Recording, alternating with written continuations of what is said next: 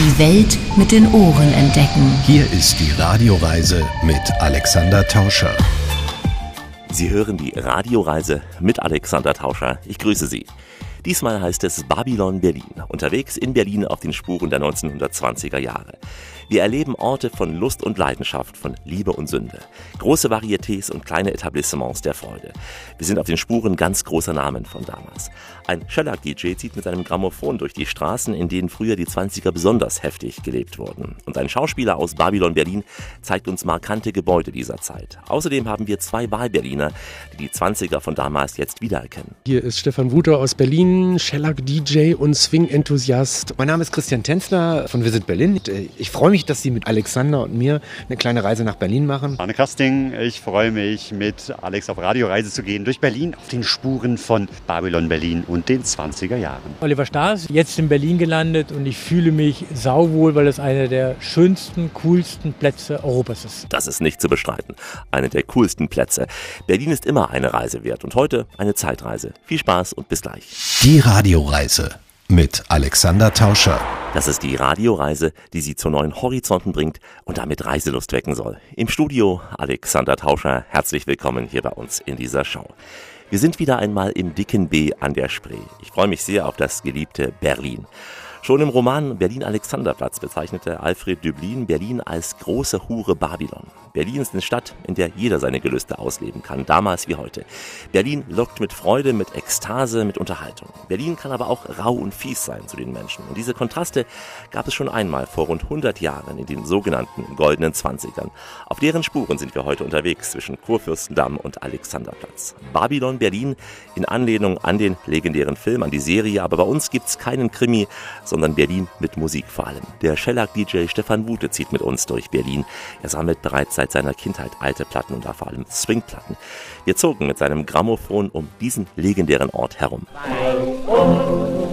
Um die Gedächtniskirche rum ist der Verkehr fürs Publikum geregelt. Willkommen in Berlin auf den Spuren der 20er, 30er Jahre der Kabarett- und Swing-Ära am Kurfürstendamm, wo sich die Avantgarde abspielte und wirklich die Bohème traf. Wir sind hier gerade an der Gedächtniskirche in Anlehnung daran, dass es ja eine Revue gab von Friedrich Holländer und Robert Stolz, Berlin trifft Wien, als Co-Produktion. Diese Revue hieß bei uns um die Gedächtniskirche rum. Bei uns um die Gedächtniskirche rum ist der Verkehr fürs Publikum geregelt. Da geht es nämlich genau darum, dass um diesen riesengroßen romanischen Klopper, der auf einem Platz stand, wo nebendran das erste romanische Haus stand mit dem Gloria-Palast.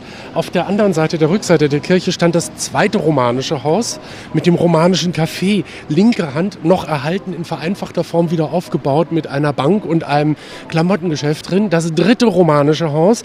Diese Häuser waren natürlich dann irgendwann, dieser, dieser Sandstein, schwarz angelaufen durch Kohleheizung und alles Also jeder Mensch, der diesen Platz kannte in den 30er Jahren, hat gesagt, furchtbar, unerträglich. Man war in einer dunklen mittelalterlichen Burg und dann da hinten waren noch die Wilhelmshallen, die waren auch romanisch und der Uferpalast am Zoo war auch romanisch und welch große Erlösung, genau vis-à-vis, -vis, wo heute das Bikini-Haus steht, also kleine Shopping-Mall, da stand das Haus Germania, Haus Gourmenia wurde es auch genannt.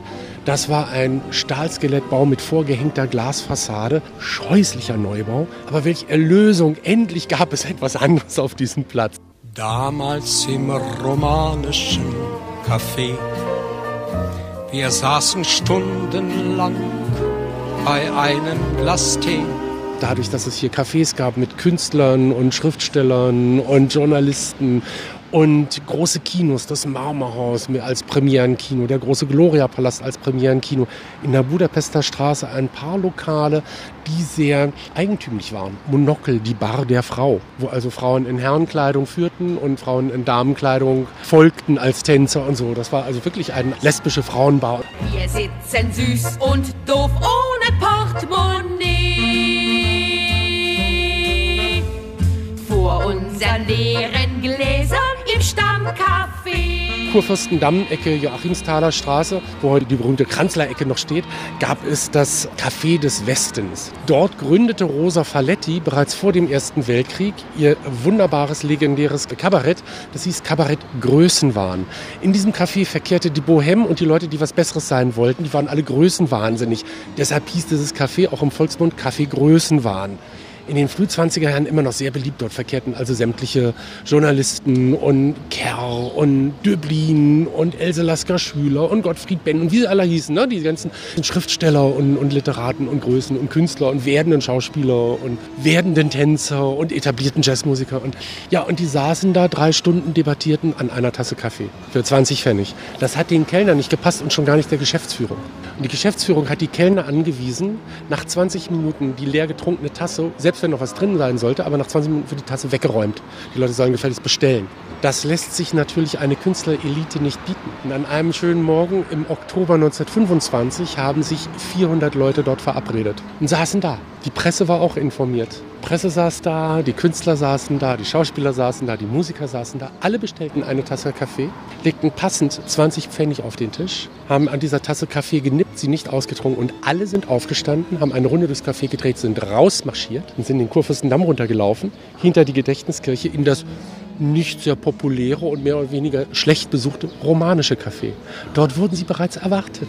Und dadurch kommt der Ruhm vom romanischen Café, weil durch einen Flashmob sind 1925 die Künstler aus dem Café des Westens ausgezogen, das wollten die sich nicht bieten lassen, ins romanische Café, das sie mit Kusshand genommen hat, weil auf einmal brummte der Laden. Da war halt die Elite der Kunst und der Avantgarde zu finden. Und das war für Touristen auch sehr attraktiv. Deshalb gab es dann im romanischen Café zwei Becken. Es gab das Schwimmerbecken und das Nicht-Schwimmerbecken. Im Schwimmerbecken, oben auf der Empore, saßen natürlich die Leute, die bewundert werden mussten. Und unten im Nicht-Schwimmerbecken saßen die, die es noch werden wollten. auf der Terrasse vom romanischen Café da lernt ich kennen eine süße kleine Fee. Sehr schön. Ja. Stefan, ja, das ist ein echter Grammophon. Ja, das ist ganz prima. Ich kriegte dieses Gerät von Elektrola tatsächlich aus erster Hand. Die Dame rief mich an und sagte wegen der Annonce und fragte, welche Annonce, welche Annonce? Ja, ich habe die ausgeschnitten, die liegt neben dem Telefon in der zweiten Hand wegen Shellac. Dann sag, oh Gott, da inseriere ich seit drei Jahren nicht mehr. und sie sagt, ach, so lange liegt das schon da. Ja, aber jetzt ist soweit. Und ich habe von meinem Bruder ein Grammophon und sie erzählte, im Februar 1930 hat ihr Bruder das für sie gekauft. Und Ja. seither ist dieses Grammophon mit mir auf Reisen und auf Workshops und bei Vorträgen und ist schon ganz viel im Fernsehen gewesen. Und alles, was an diesem Teil jemals kaputt gehen sollte, weil es rein mechanisch ist, kann alles repariert werden. Das ist technisch so ausgefeilt und auch der Ton ist ja erstaunlich satt. Man versteht jedes Wort, man hört die Musik, man mag zu tanzen. Es ist je nachdem, welche Nadel ich nehme, ob eine leise Nadel oder eine laute Nadel, kann ich also die Lautstärke beeinflussen. Wenn es trotzdem zu laut ist, muss ich schnell meine Mütze oder eine Dame, die in der Gruppe ist, bitten, ihren Seidenstrumpf herzugeben. Dann kann man das hinten in den Trichter reinstopfen. Also wer auf Tour mit Stefan geht und Seidenstrümpfe trägt, kann sein, dass äh, man mit nacktem Bein zurückkommt. Aus Spree-Athen, kannst du mal sehen, kommt heute die Radioreise. Alexander Tauscher unter dem Motto Babylon Berlin, unterwegs auf den Spuren der musikalischen Vergangenheit. Es gab mal aus einem alten Ufa-Film einen Schlager, den seinerzeit Margot Hilscher sang. Frauen sind keine Engel. Das Lied lief in den 70er Jahren beim Sender Freies Berlin. Stefan Bute, noch ganz jung, rief beim Sender an, wollte das Lied haben, aber die konnten die Platte nicht rausgeben und verwiesen auf einen Händler, der wiederum auf einen Trödlermarkt und da lagen sie bergeweise solche Platten und Stefan Bute hatte Blut geleckt.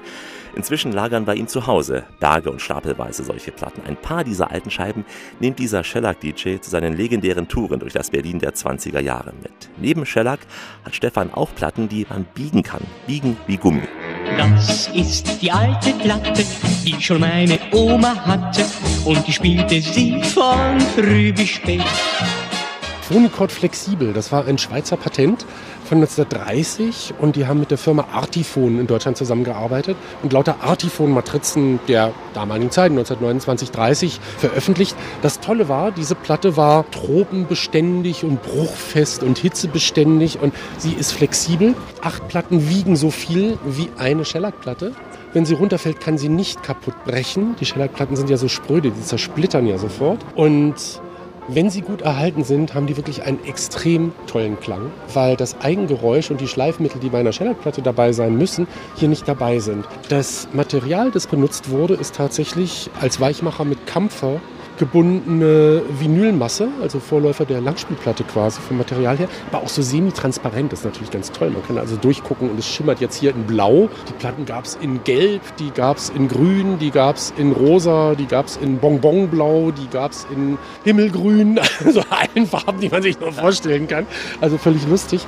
Und da gibt es teilweise erstaunlich jazzige Geschichten drauf. Und ich habe hier eine Platte mitgebracht, die eben auch hier mit dieser Gegend zu tun hat. Es handelt sich um die amerikanische Band von Lud Gluskin. Lud Gluskin, haben die Berliner auch gesagt. Lud Gluskin. Lud Gluskin spielte. Russisch, auch, ne? Ja. ja, genau. Der, der stammte ursprünglich aus, aus Russland, ist dann mit seiner Familie schon als Kind in die USA ausgewandert und kam dann aber nach Europa und hat hier in Berlin und in Paris Jazzbands geleitet und auch einige exquisite Jazzaufnahmen gemacht. Und er brachte so einen Big Band Sound mit einem Swing Appeal nach Europa, der vorher unbekannt war. Das ist also sehr beeindruckend. Er galt als das modernste Tanzorchester Europas und hat hier in Berlin mehrere hundert Schallplattenseiten gespielt. Die Platten waren so avantgardistisch, so toll, dass wer die liebte, sie runtergeheizt hat. Die sind also alle runtergespielt, die Platten. Wer sie nicht liebte, hat sie nicht gekauft. Sie sind allesamt eigentlich Raritäten. Und das Schöne ist, so eine, so eine Phonicord-Flexibelplatte, die konnte halt nicht recycelt werden während des Krieges, weil wegen Rohstoffmangel musste man wirklich im Krieg zwei Platten abgeben, um eine neue zu kaufen. Die wurden zermahlen. Da hat man dann die nicht mehr aktuelle Musik weggegeben. Die Platten hier konnten nicht recycelt werden, die haben es also überlebt. Vlad Glaskin, der spielte oben im Café Berlin, oben auf der Dachterrasse. Und da gab es einen Musiker, den ich kennenlernen durfte, Franz Kleindien, der dann später Franz Teddy Kleindien hieß, weil er bei Teddy Staufer als Arrangeur und Satzführer Band, mitgespielt hat am Saxophon. Und Kleindien erzählte, dass ihr Professor von der Universität 1930, als die Band da spielte, ähm, sagte, wir machen heute Betriebsausflug, die gesamte Klasse am Nachmittag ins Café Berlin. Ihr hört euch jetzt die modernste Tanzband Europas an, Lad Glaskin. Ihr guckt, wie die arrangieren, ihr guckt, wie die intonieren und warum die so gut spielen. Weil ihr wollt zwar alle Philharmoniker werden und alle ins Symphonieorchester, aber da kommen nur die wenigsten hin. Vielleicht müsst ihr mal Jazzmusik spielen. Und da habt ihr das beste Beispiel, das es geben kann. Jetzt habe ich hier diese Platte von Lad Glaskin, That's Ja. My Weakness Now. Wir setzen die Nadel in die Rillen, wie man ja, so schön sagt. Ja, genau. Sie wurde 1929 aufgenommen und es kommt erstaunlich viel bei raus. Ja,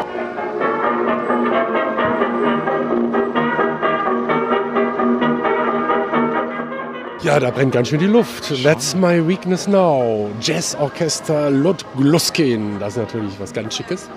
Bin auch ganz glücklich, dass ich diese Platte tatsächlich zweimal besitze. Einmal in der Sammlung und einmal, um sie auf dem Grammophon Ich wollte vorzuführen. gerade sagen, hast du immer auch zu Hause so ein Backup, wie man so schön altdeutsch sagt? Quasi ja. Also die Kurt Schwabach-Platte ist leider so selten. Die habe ich tatsächlich nur einmal. Das ist mein Sammlungsexemplar gewesen. Aber an dieser Stelle muss man die einfach spielen, wenn man am schon. romanischen Café steht.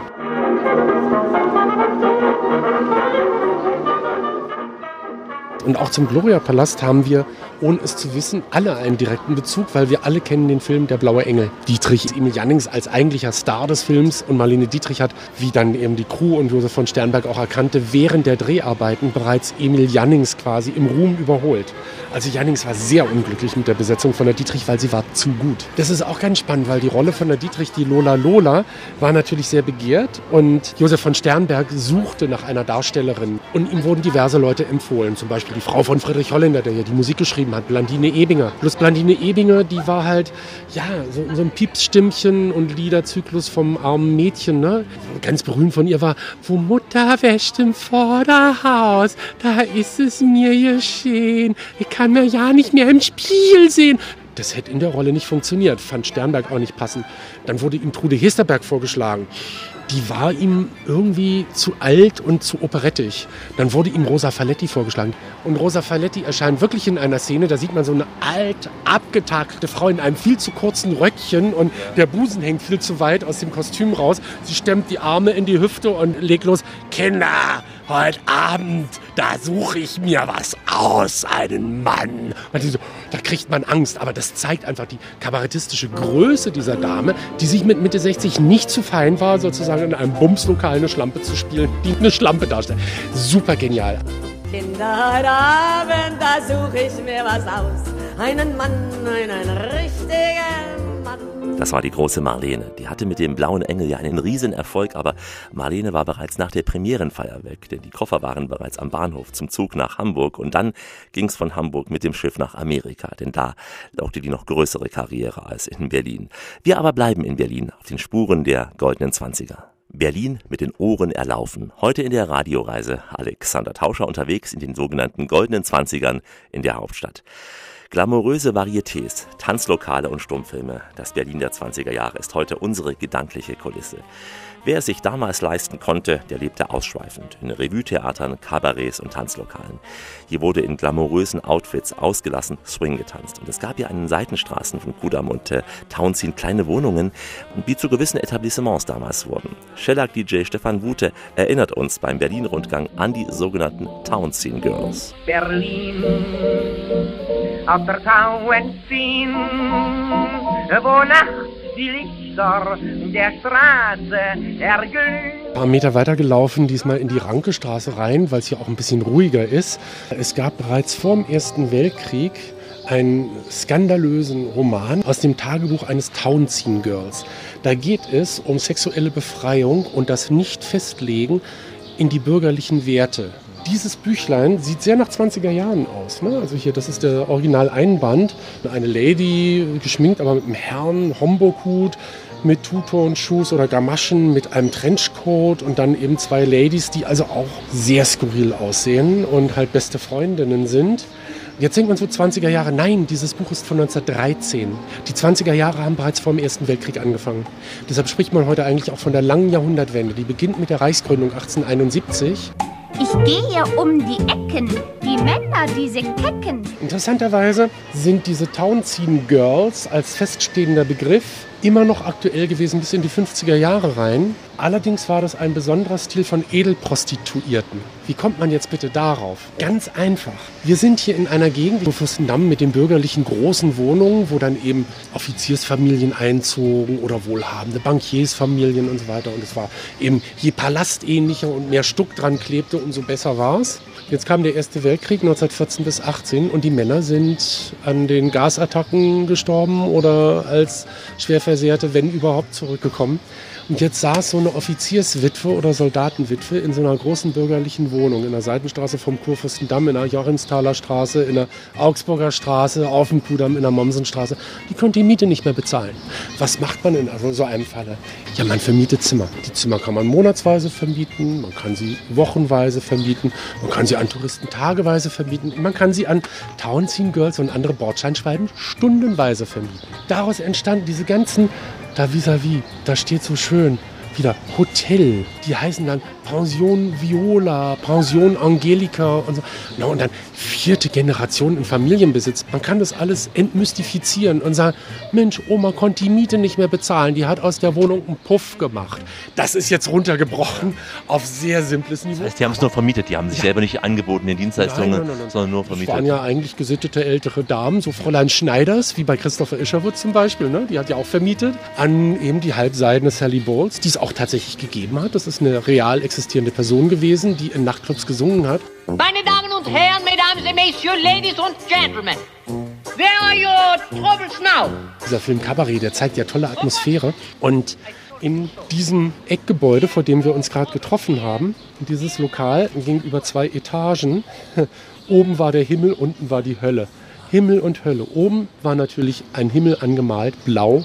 Unten war alles mit Feuer und da ist das Feuerportal und die Decke war rot illuminiert. Also. Und dort trat eben auch die Schauspielerin, sie wollte eigentlich zum Film, als Kabarettsängerin auf, diese Sally Bowles, das ist auch überliefert. Es gab aber auch den englischen Pianisten Rex Allen, der dort auftrat, aber auch im Tanzorchester Darius Behler.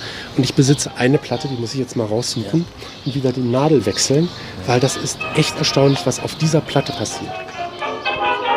Some people make a fuss when a thing goes wrong. Some like to swear and cuss, others sing a song. I don't do either, that's all not true. When a thing goes wrong with me, this is what I do.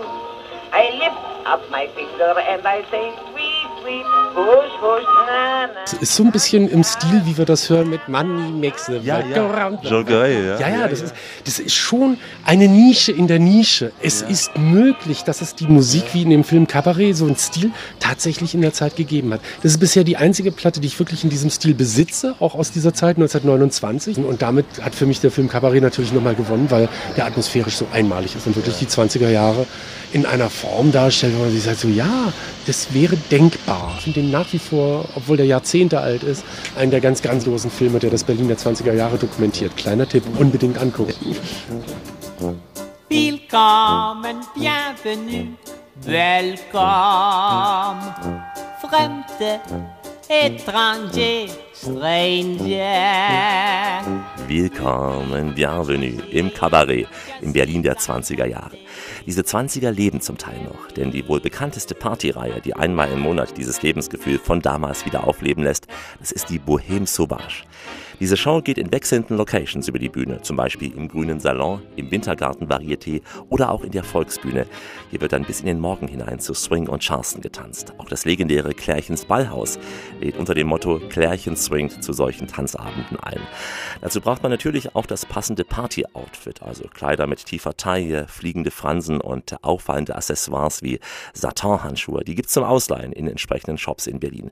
Getrunken wird natürlich Absinth, das damalige Modegetränk, das authentisch mit karamellisiertem Zucker und Wasser serviert wird. Die Radioreise mit Alexander Tauscher unter dem Motto Babylon Berlin, musikalisch auf den Spuren vergangener Jahrzehnte. Wir sind im Herzen der City, jetzt in einem Haus, in dem schon Louis Armstrong, Ella Fitzgerald und Duke Ellington spielten, wenn auch nur in kleineren Rollen, zum Beispiel auch für Filme. Hier feierten Romy Haag, Lou Reed und David Bowie große Partys. Schauspieler wie Günther Pfitzmann und Edith Hanke gingen hier ein und aus. Das Ellington Hotel Berlin wurde in den späten 20ern und frühen 30ern gebaut. Christian Tänzler, Sprecher von Visit Berlin, erinnert an das Haus und erinnert sich selbst an für ihn tolle Zeiten in Berlin. Ja, der Kurfürstendamm und die Tauben ziehen, wo abends hell die Lichter glühen. Ja, der Kurfürstendamm und die Tauben ziehen, das ist der Broadway von Berlin. Die Radioreise in 20er Jahre Berlin an einem historischen Ort mitten in Berlin, nahe Townscene, etwas versteckt, ein richtiges Juwel, Christian. Ja, wir sind hier wirklich an einem Ort, der ja, vor Geschichte fast trieft, möchte man sagen. Ein altes Gebäude, erbaut von dem bekannten Architekten Erich Mendelssohn, im Stil der Moderne im Übrigen. Es gab hier früher Kabarett, es gab hier früher Damen mit Pelzstolas, es gab hier aufregende wilde Nächte in den 20er Jahren, das, was man ja so aus den heutigen Filmserien so kennt, das hat hier stattgefunden. Es hat aber auch in den 70er und 80er Jahren hier eine Szene stattgefunden.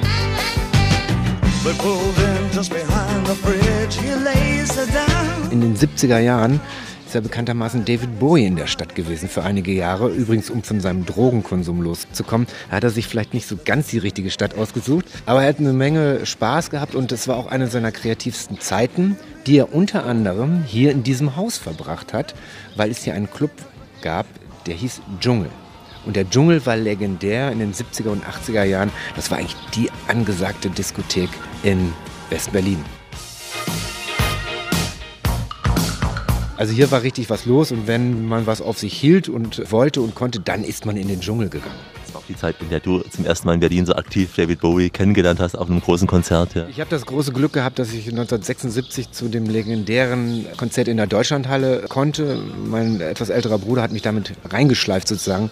Und ich weiß noch wie heute, das ist ein Erlebnis, das vergisst man nie. Das vergisst man wirklich nicht.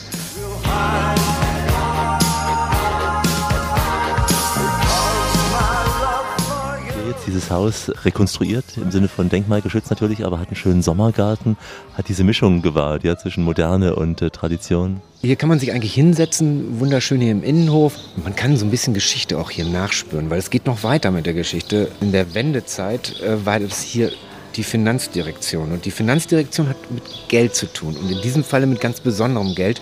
Hier gibt es einen Tresor und der existiert übrigens noch. Und in diesem Tresor wurde das Begrüßungsgeld für Berlin aufbewahrt. Das heißt, in diesem Tresor äh, waren die Millionen von D-Mark, die fürs Begrüßungsgeld für äh, unsere ostdeutschen äh, Partner sozusagen, oder, ja. Ich war auch einer, habe dann 40 Mark bekommen irgendwann für unsere ostdeutschen Freunde oder Familienmitglieder. Äh, ich habe ja auch Familie äh, im Osten gehabt. Ich bin so eine Halb-Halb, so ein klassischer Wossi sozusagen. Muss man sein in Berlin. Ja, muss man sein in Berlin. Ich kenne beide Seiten, das ist auch ehrlich gesagt ganz gut. Auf jeden Fall lagerte hier das Geld. Und dieser Tresor ist jetzt so ein kleiner Veranstaltungsraum und in diesem Tresor lagern jetzt auch Schätze, nämlich der Wein lagert hier. Und man kann den auch besichtigen und man kann diesen kleinen Tresorvorraum kann man auch für Veranstaltungen mieten. Ist was ganz Besonderes. Nach meiner Vene ist ja ganz Berlin verrückt. Mit meiner Vene habe ich manches Herz geknickt. Wir haben ja auf dieser Radioreise viele Stationen, Berlin 20er Jahre mit Arne Krasting, mit Stefan Wute. Erlebst du jetzt auch so ein Revival der 20er hier in Berlin? Berlin lebt ja von diesem Mythos der 20er Jahre. Berlin war damals ja eine sehr, sehr freie Stadt. Also freier zum Beispiel als Paris zum Beispiel oder London. Wir waren wesentlich konservativer zu der Zeit. Und auch so eine Stadt, die sehr bewegt ist im wahrsten Sinne des Wortes. Also ich, die ganzen Tanzpaläste, die es hier gegeben hat, die waren ja damals berühmt. Und auch heute ist ja Berlin noch für das Vergnügen, Ausgehen, Kabarett, auch für die Clubs bekannt und berühmt und bewegt nach wie vor die Leute. Das haben wir übrigens zum Anlass genommen, eine Kampagne zu machen, um den Leuten zu sagen, hey, wir freuen uns auf euch. Und diese Kampagne heißt Berlin bewegt. Und wir lassen Menschen durch Berlin tanzen in Videos und zeigen so, ja, in Berlin bewegt sich immer was. Und das finde ich auch das Tolle an dieser Stadt, selbst in Corona-Zeiten, wo ja viel Stillstand war. Und natürlich hat es in Berlin auch so eine Art Schock Starre gegeben. Aber die Leute haben sich ganz, ganz schnell wieder gerappelt. Also gutes Beispiel ist die Gastronomie. Ja? Und das ist ja auch das, was in den 20er Jahren so ein bisschen hier war, so eine Aufbruchsstimmung. Natürlich auch eine Krisenstimmung, na klar, in den 20er Jahren Weltwirtschaftskrise, Inflation, Hyperinflation, die ganzen politischen Wirrungen von Rechten und Linken, die sich hier bekämpft haben. Es war schon eine sehr wilde Zeit, aber es war auch eine sehr kreative Zeit. Bauhaus, äh, aber auch äh, was das Thema überhaupt Design, was das Thema Musik betrifft und so weiter, da ist hier ganz, ganz viel entstanden. Und auch jetzt in diesen Zeiten und dieser kreative Geist, habe ich manchmal so das Gefühl, war in den 20er Jahren hier, ist in den 2020er Jahren jetzt wieder hier und macht einfach auch so ein Stück Berlin aus. Immer wenn es eng und brenzlig wird, dann rücken die Berliner zusammen. Das hat man ja auch äh, Schon Ernst Reuter damals gesagt, ja. genau, Völker der Welt. Ganz genau, hat man es gemerkt. Beim Mauerbau hat man es gemerkt. Beim Mauerfall, das war ja nun ein freudiges Ereignis, aber auch da gab es ja Verwerfungen. Und die Leute haben sich aber zusammengerauft. Immer wenn es eng wird, dann stehen die Berliner auch eng zusammen, haben ein enormes Potenzial an Ideen, was sie auch umsetzen. Und das finde ich, das zeichnet diese Stadt auch aus. Auch der Ruf, du bist ja lange um die Welt gereist als Chef von der schönen Berlin und hast also in der ganzen Welt immer wieder erfahren, wie bekannt Berlin ist. Ich nehme an, in Tel Aviv, vor allem bei jungen Israelis, genauso wie auch woanders in Europa, ja. Ja, den Ruf, den Berlin und man muss sagen auch Deutschland ist enorm. Ob man, du hast es erwähnt, nach Tel Aviv kommt, junge Leute, aber selbst auch ältere Leute. Ich meine, wir haben eine Geschichte, eine sehr traurige Geschichte. Und es ist doch enorm, mit welcher Offenheit, mit welcher Gastfreundschaft und äh, ja, mit welchem guten Image Berlin verbunden wird. Und äh, wenn man dann so Richtung Lateinamerika geht, da ist ja so auf den Spuren von Humboldt sozusagen, ja. Humboldt ist dann Star, weil Alexander von Humboldt war einer der ersten wirklich großen Entdecker, Geografen und der ist auch mit Berlin verbunden. Und um den Kreis zu schließen, zum Radio zurückzukommen, die erste Funkstunde kam ja aus Berlin, aus dem Boxhaus hier. Genau. Äh, Wir haben eine sehr, sehr lange Tradition, äh, was das Thema Radio betrifft. Noch länger übrigens Königs Wusterhausen, was kurz vor Berlin äh, liegt. Und wir sind auch nach wie vor noch eine Radiostadt. Radio nimmt ja auch wieder zu. Und wir haben, glaube ich, die Stadt, die die meisten Radiosender hat, in voller Bandbreite. Ich hab einen Wahlspruch, der mir sehr behagt, weil ich keinen besseren kenne. Den hat Alfred Braun jeden Abend gesagt, erden Sie Ihre Antenne. Ja, erden Sie Ihre Antenne. Bleiben Sie immer mit beiden Füßen auf dem Boden der Tatsachen und halten Sie die Ohren auf für das, was noch kommt aus dem großen Berlin. Wie immer an dieser Stelle auf Weiterhören. Die Welt mit den Ohren entdecken. Hier ist die Radioreise mit Alexander Tauscher. Richtet auf eure Lauscher, denn hier spricht der Tauscher, der Alexander, grüßt sie alle miteinander und wünscht auf diese Weise eine schöne Radioreise. Babylon Berlin ist die gedankliche Kulisse dieser Sendung, ein Krimi in Berlin der Weimarer Republik, eine der teuersten deutschen Kinoproduktionen. Die Serie zeigt viele Schattenseiten dieser sogenannten goldenen Zwanziger. Wir schauen uns beides an, sind derzeit aber noch im Vergnügen jener Zeit auf den Spuren der legendären Etablissements im Berliner Nachtleben mit unserem Shellac-DJ Stefan Gute. Gab so drei große Revue-Theater in der City, in der, in der Friedrichstraße. Zwei waren direkt in der Friedrichstraße. Heute steht noch der Admiralspalast. Dort saß die Haller Revue. Berühmter Schlager. Ich bin die Marie von der Haller Revue. Das spielt sich also tatsächlich da ab. Ich bin die Marie von der Haller Revue. Im Tanzen bin ich ein Genie. Zwei Häuser weiter in der damaligen komischen Oper war die James Klein Revue. James Klein Revue brachte die Nacktheit auf die Bühne. Eine seiner berühmten Revuen hieß dann Donnerwetter, tausend nackte Frauen. Oder an und aus, ne? Anziehen, ausziehen und so weiter. So, ach ja, also alles ein bisschen schlüpfrig und obszön, aber je mehr Busen zu sehen war, umso mehr Publikum kam. Ne? Und dann schräg vis-à-vis neben dem heutigen Berliner Ensemble, dem Theater am Schiffbauer Damm, stand das große Schauspielhaus, ehemaliger Zirkus, der dann umgebaut wurde. Und dort hatte äh, Max Reinhardt das Theater gepachtet und weitergeleitet an Charelle. Dort war die Charelle Revue und dort war dann zum Beispiel die Uraufführung von Im Weißen Rössel am Wolfgangsee und so. Ne? Das war eine, ist eine Revue-Operette. Berge sind schön, Täler sind schön, doch da müssen Sie mal Treptow sehen. Wenn du erst am Müggelsee bist, weißt auch, was Knorke ist. Im Salz kann man gut, da kann man lustig sein. Ach, im Junewald gibt's das auch. Rolf Nelson hatte sein Theater, sein Kabarett am Kurfürstendamm 217, Ecke Fasanenstraße. Dieses Kabarett alleine hat sich nicht wirklich getragen, leider. Also es war dann nach ein paar Revuen, die er dort machte, die eigentlich spannend und aufregend sind und von denen es leider viel zu wenige Schallplattenaufnahmen gibt aus der Zeit, aber die immer noch so legendär überliefert sind. Ne? Er hat dann was erfunden, was eine super Idee ist. Er hat es genannt Parketttanz. Nach der Vorstellung wurden die Stühle und Tische beiseite geräumt. Die Gäste wurden gebeten, doch mit anzufassen. Und das Warkhalter Jazzorchester, das dort im Theater spielte und die Stars begleitet hat, hat weiter Tanzmusik gespielt. Die Stars kamen von der Bühne runter und haben dem Publikum so ein paar neue Tanzschritte gezeigt. Es wurde eine kleine Tanzeinführung gegeben. Und dann hat man daraus eben den Columbia Tanzpalast gemacht, ne, im ehemaligen Nelson Theater. Ein ganz großer Star in diesem Nelson Theater war durch Zufall dort gelandet. Und es geht um das Nachwuchstalent Josephine Baker. Eine ganz junge Josephine Baker. Ja, die sich um ihren eigenen Finger dreht und in die Kamera schielt und ein Hosenbein ganz hochgekrempelt hat und das andere hängt etwas runter. Ich habe hier ihre aller, allererste Schallplatte dabei.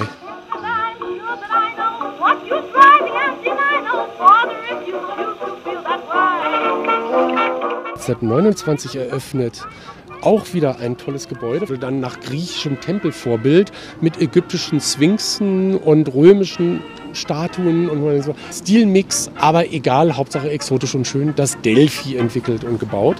Und das Delphi verfügte tatsächlich über 1500 elektrische Glühbirnen in der Decke und hat damit also einen Sternenhimmel erzeugt, unter dem man dann tanzen konnte. Wurde eröffnet als Tanzsaal mit Platz für etwa 2000 Gäste im Erdgeschoss das Café Empire und oben im ersten Stock der große Tanzsaal mit zwei Bühnen. Eine große Bühne fürs Hauptorchester, eine kleine Bühne, wenn das Hauptorchester Spielpause macht, konnte nahtlos weitergespielt werden, so wie wir heute eine Band haben und dann DJ, ne, waren dann früher eben zwei, eine kleine Kapelle und eine große Kapelle, die sich abwechselten. Ich habe hier eine Teddy Stauffer Platte, auch von 1936 dabei die kurz nach der Olympiade im September aufgenommen wurde. Und die zeigt so eine Spielfreude und Euphorie. Es ist zwar nicht so der amerikanische Swing, den wir jetzt von einem Benny Goodman erwarten würden oder Duke Ellington oder Tommy Dorsey, aber die haben richtig echt Spielfreude und sie zeigen uns dieses wunderschöne Ding Sing, Sing, Sing with a Swing.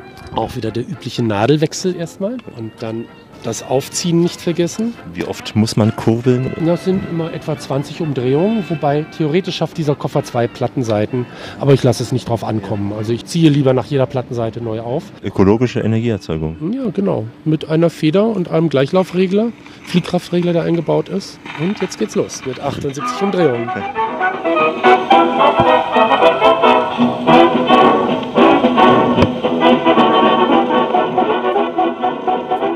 Also ich biete auch immer wieder in unregelmäßigen Abständen fünf verschiedene Touren durch Berlin an. Zwei in Mitte, zwei in Charlottenburg, eine in Schöneberg. Da gibt es Newsletter über meine Homepage zu erreichen, swingtime.de. Berlin,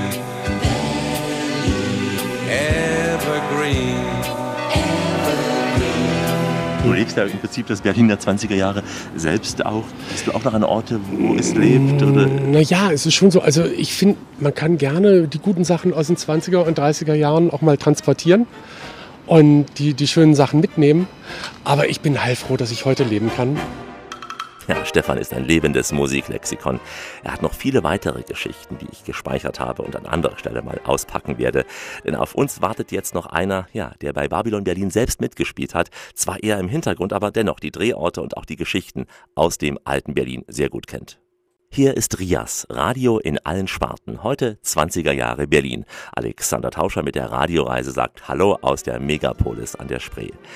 Es ist auch eine Zeitreise durch die damals wohl aufregendste Hauptstadt der Welt. Fassadengeflüster heißt ein Buch, an dem Arne Krasting maßgeblich mitgeschrieben und auch Bilder eingefangen hat. Fassadengeflüster stellt mit vielen Anekdoten wichtige Bauten der Weimarer Republik in Berlin vor. In ein paar Nebenrollen durfte Arne auch in der legendären Serie Babylon Berlin selbst mitspielen. Arne Krasting lebt und liebt die 20er Jahre. Auch äußerlich lebt er sie, denn auch privat ist der in Hamburg geborene oft mit Weste und einer Schiebermütze unterwegs in seiner Wahlheimat in Berlin. Berlin, Berlin, Berlin, Berlin bleibt doch Berlin. Da kannst du nicht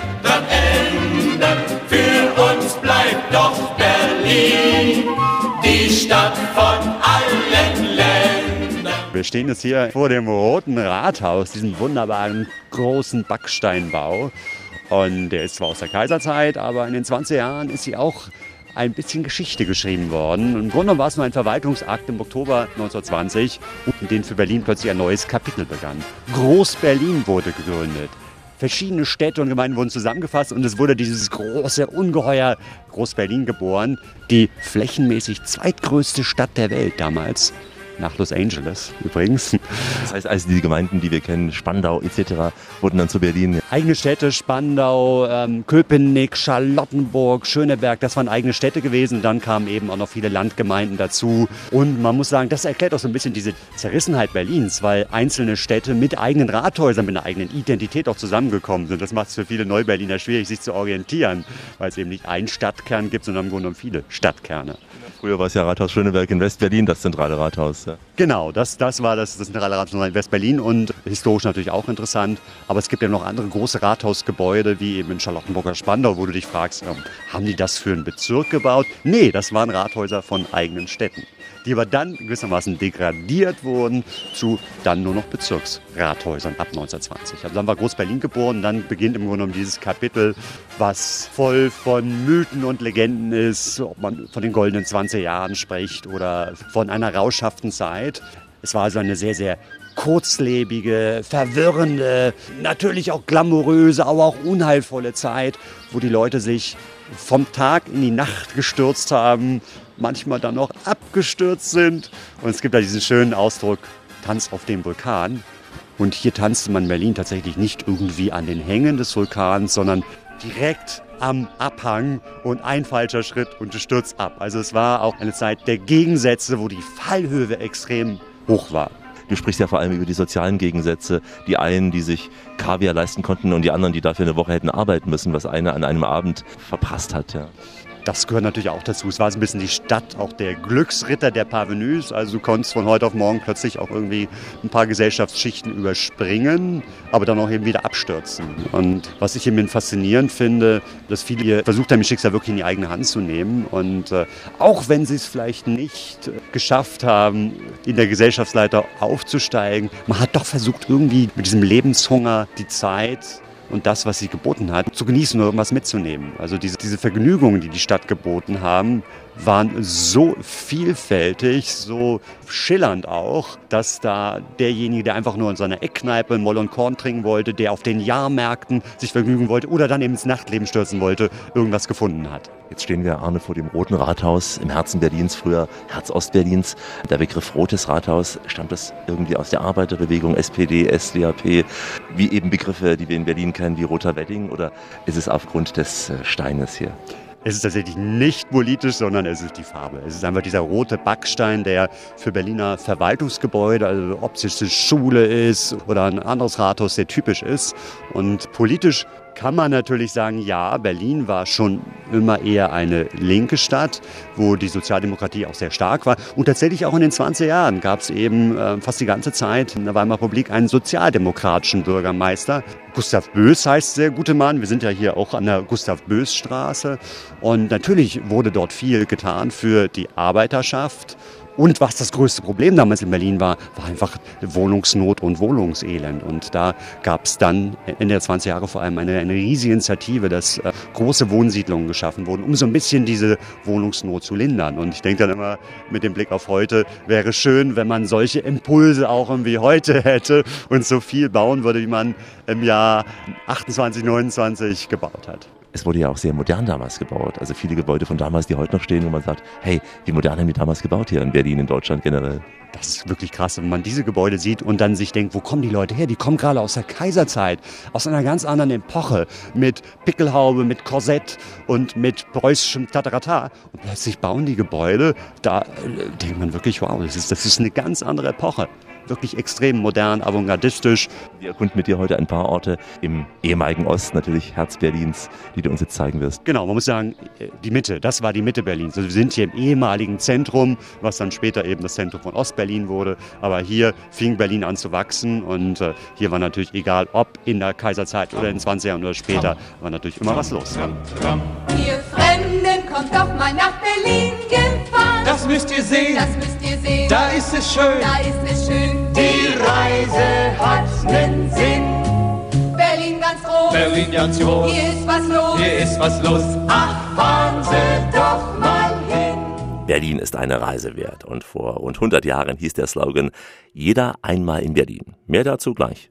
Hier ist die freie Stimme der freien Reisewelle. Heute der Sender aus dem wieder freien Berlin. Alexander Tauscher mit der Radioreise. Grüße Sie.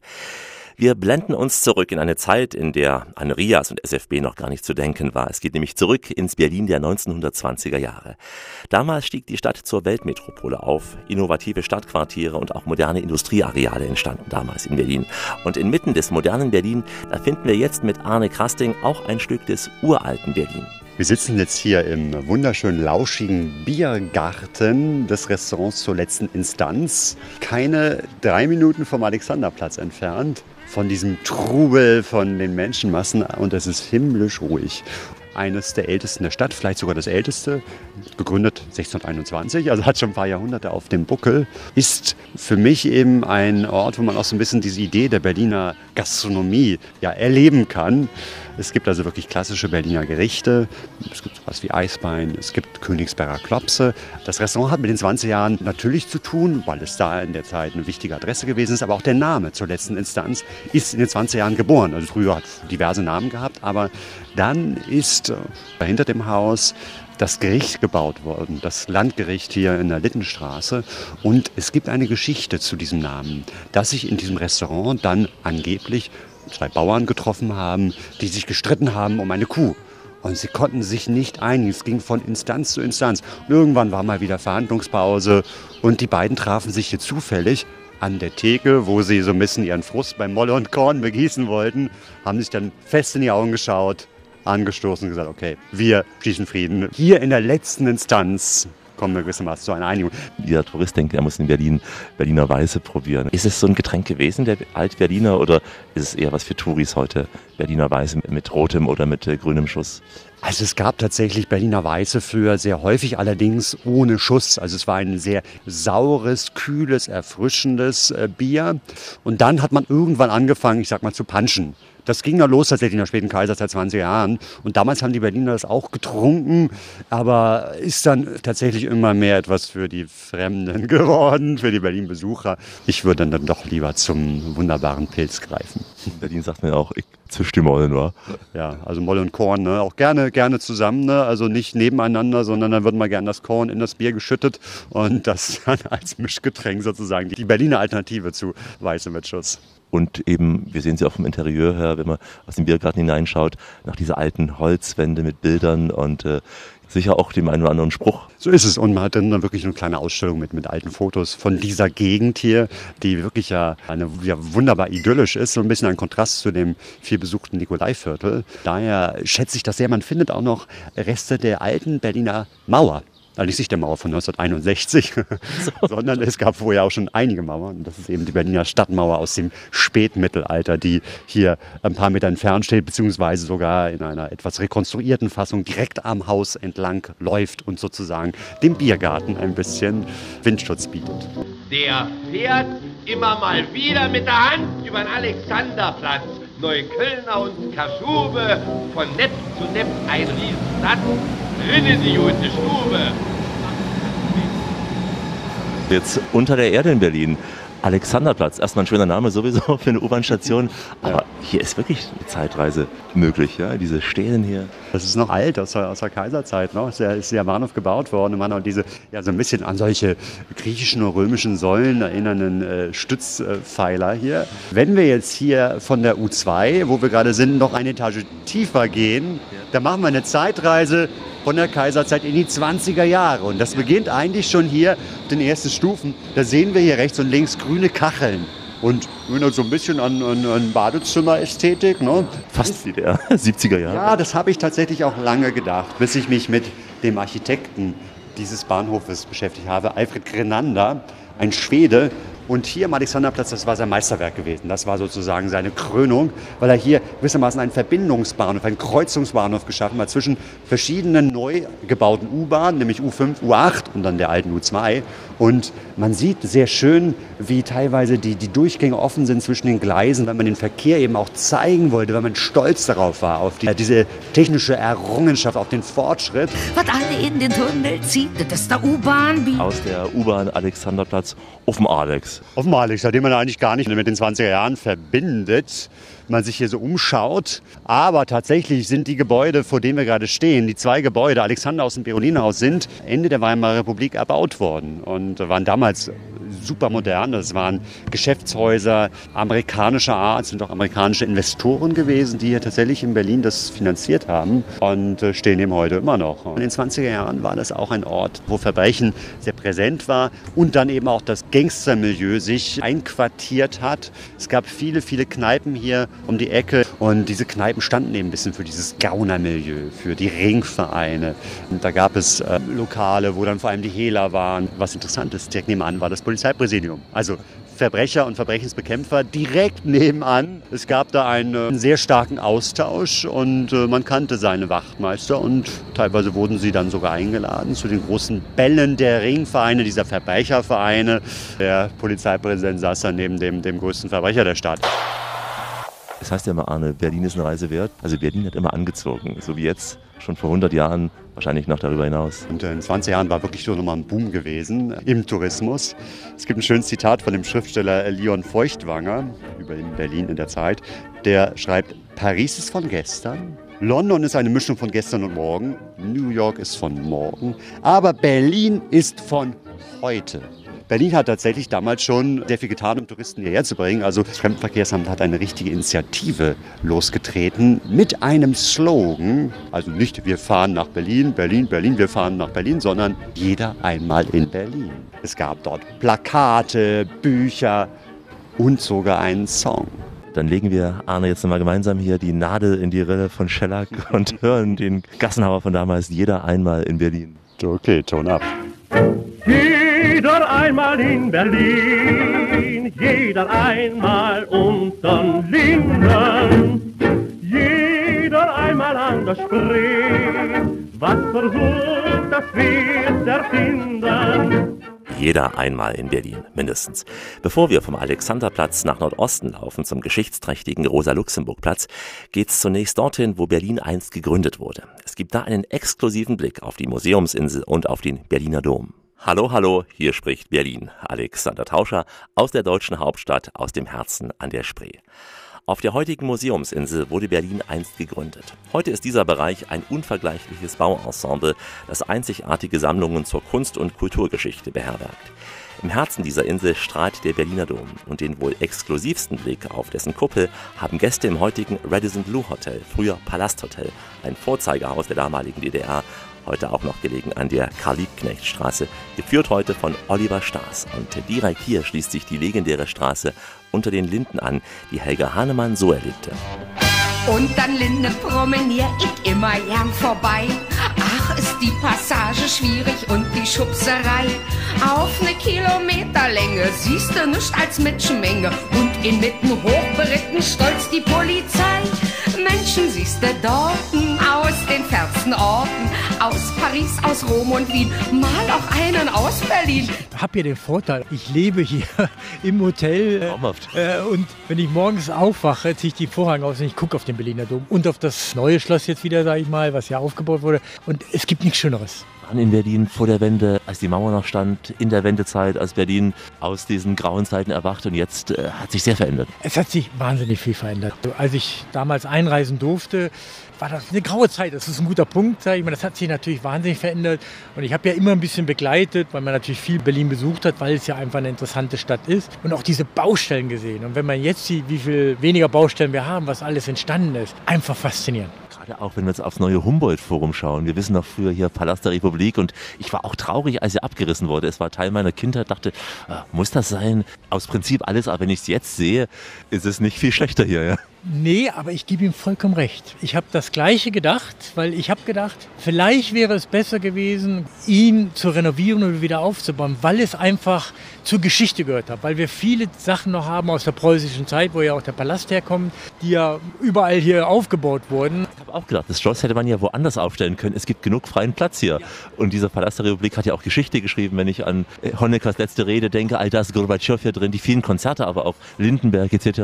Genau. Und ich habe ja viele Berliner Kollegen auch aus Ostberlin, die hier bei uns arbeiten und die sagen das Gleiche. Ne? Weil ich glaube einfach, vielleicht hat man als Westen gedacht, wir zerstören vielleicht mehr, was aus dem Osten da war. Und ich glaube einfach, es wäre toll gewesen, diese Part von dieser Geschichte zu behalten, auch für die ausländischen Besucher. Ich glaube, die hätte das gereizt, da reinzugehen sind ja quasi ein idealer Ausgangspunkt als Radisson Blue für Museumsinsel zum Beispiel. Hat sich auch sehr viel getan. Ja, es ist faszinierend. Also ich muss sagen, eins habe ich gelernt, in Hamburg gibt es viele Museen, ich war in kaum einen drin.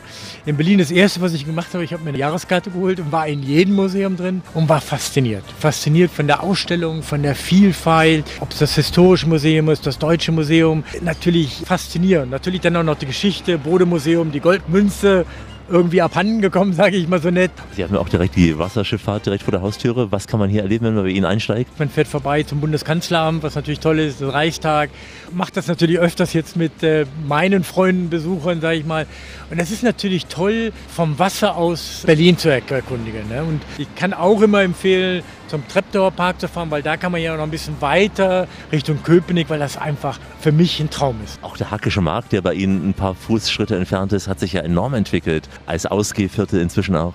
Hackischer Markt, der ja dann fast mit Prenzlauer Berg sich anschließt. Und ich finde gerade, wenn man hier das Hotel man sieht, man ist überall schnell. Man ist auch schnell im Friedrichshain, was ein toller Stadtteil ist, mit vielen Sehenswürdigkeiten. Und das macht, glaube ich, gerade unsere Location so einzigartig. Dafür kann ich nichts, ne? aber und das Hotel hat ja auch eine tolle Geschichte. Es war ja damals als Palace Hotel hier aufgebaut und das war eins das erste Hotel, was von einem schwedischen Unternehmen gebaut wurde, hier in der DDR. Und dann wurde ja der größere Umbau gemacht, wo das Gebäude, der ganze Komplex neu gemacht werden wurde. Und wir haben natürlich immer noch so ein Highlight, dass wir mittendrin das größte freistehende Aquarium der Welt haben mit über eine Million Liter Wasser, wo natürlich klar viele Besucher auch einfach nur in die Halle kommen und sich das gerne mal ansehen möchten. Man frühstückt bei Ihnen ganz bequem, die Jogger in ihren Running Shorts laufen vorbei. Ist eine sehr beliebte Joggingstrecke, habe ich heute früh gesehen. Ja, richtig. Jetzt muss ich natürlich zugeben, ich mache viel Sport, mache also auch Ironman und äh, laufe viel. Deswegen habe ich Berlin laufend auch erlebt und deswegen kenne ich auch jeden Stadtbereich und finde das natürlich einfach spannend, ne? weil wenn man hier lang läuft, nur an der Spree lang bis zum neuen Hauptbahnhof, Siegessäule und dann wieder zurückkommt über den Potsdamer Platz, Platz, circa 11, 12 Kilometer. Tolle Strecke. Also immer am Wasser entlang auch hier? Man kommt, läuft wirklich am Wasser lang und man sieht hier dann auch viel das Futurium äh, faszinierend anzusehen, wie die Zukunft sich entwickeln wird. Und dann natürlich den Hauptbahnhof und dann läuft man so zur Siegessäule und läuft dann durch den äh, großen Tiergartenpark wieder über Potsdamer Platz zum Beispiel, was ja auch einer der größten Baustellen damals war in Europa, äh, wenn nicht sogar weltweit, der sich ja auch super entwickelt hat. Diese Radioreise bewegt sich ja im Kontext Berlin der 20er. Sehen Sie Parallelen? Ist Berlin wieder so bunt wie in den 20ern? Klar, wir beide haben nicht gelebt damals, aber aus Erzählungen und vor allem auch Ihrer Erfahrungen des jetzigen Berlin? Auf jeden Fall. Also ich habe viel gelesen über die Stadt Berlin und ich sehe viele gleiche Punkte wieder. Berlin war damals in den 20er die wilde Partystadt. Berlin ist heute eine Partystadt. Ne? Viele Engländer kommen, um halt Berlin zu erleben mit Party. Die Leute tanzen, es gibt äh, Tanzlokale, wo noch Musik von damals gespielt wird, wo auch Leute in Kostümen kommen, wie in den 20er, 30er Jahren. Und ich finde das einfach faszinierend, in so einer Stadt zu leben, wo es so viel Geschichte gibt.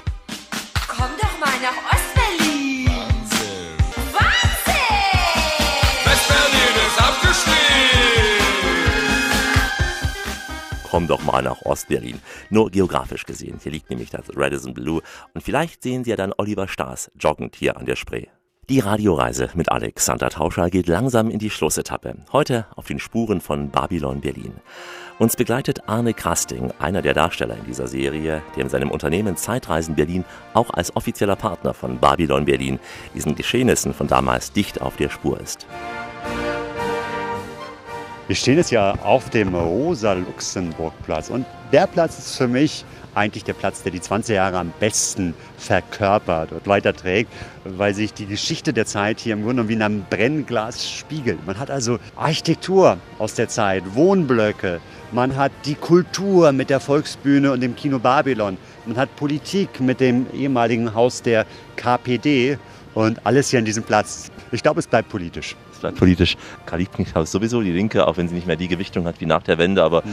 ich glaube, es ist gut, dass sie sich hier angesiedelt hat. Ja. Das passt natürlich auch total gut. Also war Mitte der 20er Jahre ist es als Karl Liebknecht-Haus eben von der KPD bezogen worden, als ihr Headquarter. Dann von Anfang an gab es hier ein sehr, sehr politisch behohlendes Umfeld, wo es immer wieder zu Zusammenstößen gekommen ist zwischen Polizei und der KPD oder dann später eben auch den Nationalsozialisten und der, der KPD. Am 1. Mai 1929, im Blutmai, ist das dann auch nochmal hier gewissermaßen eskaliert. Auch Erich Mielke, der ja verurteilt worden ist, nicht unbedingt wegen der Verbrechen der Staatssicherheit, sondern wegen eines Vorfalls hier, eines Mordes. Wenn du uns mal erinnerst, man ja. muss erklären, Erich Mielke, Minister für Staatssicherheit der damaligen DDR, legendär geworden damals im Wendeherbst mit seinem Ausdruck, ich liebe euch doch alle. Ich, ich liebe, liebe doch alle Menschen. Ja, da ja, eine Mischung aus Entsetzen und Schmunzeln. Und dieser Erich Mielke war damals schon ein bisschen tatterig. Als er hier seinen ersten, ich sag mal, großen Auftritt hat, in Anführungszeichen, war er noch ganz jung. Das war 1931 gewesen, am 9. August. Da gab es mal wieder ein bisschen Unruhen hier, die Polizei war aktiv und der ganze Platz war voll mit Kommunisten, die erregt waren über einen totgeschossenen Arbeiter. Und drei Polizeibeamten vom benachbarten Revier gingen genau diese Straße entlang. Und plötzlich tat sich in der Menschenmasse eine Lücke auf und dann traten zwei junge Menschen hervor, haben ihre Pistolen gezogen, dann gerufen, das ist für dich Schweinebacke. Das war der Spitzname eines dieser Polizeibeamten. Und er und ein ähm, Kollege wurden erschossen, ein dritter schwer verletzt. Das war im August 31. Mielke ist dann geflohen nach Moskau, äh, bis er dann nach einigen Jahren, nach 45 hier eben in Ostberlin politisch aktiv wurde, im Auftrag der Staatssicherheit. Ja, und tatsächlich, wie du sagtest, er ist dann 65 Jahre später und drei politische Systeme später verurteilt worden für diesen Mord am Rosa-Luxemburg-Platz, damals hieß er Bülowplatz, weil Mord verjährt nicht. Und das war wesentlich einfacher, als da so einen politischen Prozess aufzumachen. Und insofern ist äh, Erich Mielke hier auch irgendwie noch präsent, neben Rosa Luxemburg, deren Zitate überall auf dem Boden in seiner Gedenkinstallation eingelassen sind. Ja, die auch das Zitat hatte, Freiheit ist immer die Freiheit des Andersdenkenden. Auch da könnte man viel sagen. Wir wollen noch kurz erwähnen, es gibt Babylon, das Kino mit Stummfilm, aber zur Mitternacht auch mit Musikbegleitung. Arne, das klingt sehr fantastisch. Das Kino Babylon, der Name ist natürlich schon mal großartig. Hieß schon 1929 so, als es eröffnet wurde. Übrigens als Stummfilmkino damals, weshalb das Kino eben auch ein Orchestergraben hatte und eine Kinoorgel. Eine Kinoorgel, die nicht nur Musik machen konnte, sondern auch Geräusche. Da war da mal ein Autohupen zu hören, Gewitter, Regen. Und diese Orgel ist die einzige in Deutschland, die tatsächlich noch an ihrem originalen Standort steht und funktioniert und eben dann für 0 Euro um 0 Uhr jeden Samstag zu einem Stummfilm erklingt. Wir sind ja mit Arne Kasting unterwegs, der ja auch bei Babylon Berlin mitgespielt hat, Arne. Aber du bist in vielen Orten, Szenerien dabei gewesen. Und das ist wirklich faszinierend, weil es ist ein tolles Panorama der 20er oder frühen 30er Jahre und sehr, sehr genau, was die Ausstattung angeht und auch die historische Recherche. Das ist natürlich schön, weil wir zeigen ja unseren Gästen auch die Drehorte in der Stadt. Sicher hat auch Babylon Berlin einiges dazu beigetragen, dass sich Menschen wieder interessieren für die 20er Jahre, über diesen spielerischen Anfang hinaus vielleicht auch mal nach Berlin kommen und auf eine Eurotouren gehen, generell durch Berlin laufen und sich für diese Zeit interessieren grundsätzlich würde ich sagen, dass die Serie da sehr, sehr viel getan hat. Nicht nur für die Stadt Berlin, sondern eben auch um diese Zeit und vor allem auch das Nicht-Glamouröse der Zeit in den Vordergrund zu schieben. Und wenn nur ein geringer Prozentzahl der Zuschauer die Serie zum Anlass nimmt, noch mal ein bisschen weiter zu lesen, weiter zu recherchieren, dann ist schon viel getan. Also für mich ist es Grunde genommen Geschichtsunterricht auf bestem Entertainment-Niveau. so wie unsere Sendung auch. Hier an dieser Stelle kommen wir aus dem Berlin der 20er Jahre wieder zurück in die Megapolis dieses Jahrhunderts. Wir werfen aber gern die Zeitmaschine noch einmal an, denn unsere Sendung Alt-Berlin ist auf ähnlichen Spuren unterwegs. Eine andere Radioreise läuft noch einmal entlang der Berliner Mauer und damit auch durch Zeiten der Ost-West-Trennung Berlins. In unserer Show Berlin-Amsterdam zeigen wir Ihnen angesagte Orte in der Hauptstadt und unter der Überschrift Rotterdam-Berlin dreht sich alles um Bauhausarchitektur in beiden Städten. Das Ganze geht bei uns wie immer zeitsouverän unter www.radioreise.de, denn hier finden Sie die Podcasts und zu allen Sendungen auch Blogs mit Fotos und Texten. www.radioreise.de. Wir sind auf Facebook, Instagram und überall da, wo es gute Podcasts gibt. In Berlin trifft sich die Welt. Also sage ich zum Abschied Goodbye, au revoir, ciao, adios, hey, gülü gül, ayowamba, das Vidania, marhaba und shalom und tschüss und äh, natürlich macht's gut Nachbarn. Ich soll dich grüßen von Berlin, vom Kudamm und der Tauentzien. Ich soll dich grüßen von der Stadt, die das, was keine andere hat. Das war die Radioreise mit Alex. Mein Name ist Stefan Wute. Ich durfte hier heute zu Gast sein und etwas durch das Berlin der 20er, 30er Jahre führen, was mir einen Riesenspaß gemacht hat. Und ich kann einfach nur sagen, mit einem so allerwelts Zitat, it don't mean a thing if it ain't got that swing. In diesem Sinne, keep swinging. Ich bin Arne Krasting und würde mich total freuen, wenn ihr nach Berlin kommt und einfach mal versucht, eine Zeitreise zu machen, euch die 20er Jahre Brille aufzusetzen und so die Stadt einmal anders zu entdecken. Mein Name ist Christian Tänzler und ich bin der Pressesprecher von Visit Berlin und ich hatte eine wunderbare Zeit mit Alexander hier. Und wir hoffen, dass wir Sie ein bisschen partizipieren lassen können und Sie inspirieren konnten, bald nach Berlin zu reisen. Berlin, Berlin, Berlin, Berlin. Vielen Dank, lieber Alex. Es hat mich sehr gefreut, dass ich ein bisschen über unsere Stadt erzählen durfte. Und ich lade Sie alle ein. Lernen Sie Berlin kennen, weil Berlin ist immer eine Reise wert. Und ich sage, bei einmal hat man Berlin nicht erlebt, sondern man muss ein paar Mal kommen. Ich soll dich grüßen von Berlin. Berlin. Deswegen habe ich immer einen Koffer in Berlin. Bleiben Sie, meine Damen und Herren, schön reisefreudig, denn es gibt noch mindestens 1000 Orte in dieser Welt zu entdecken. In diesem Sinn, wie immer, bis bald. Das war die Radioreise mit Alexander Tauscher. Alle Podcasts und Blogs auf radioreise.de.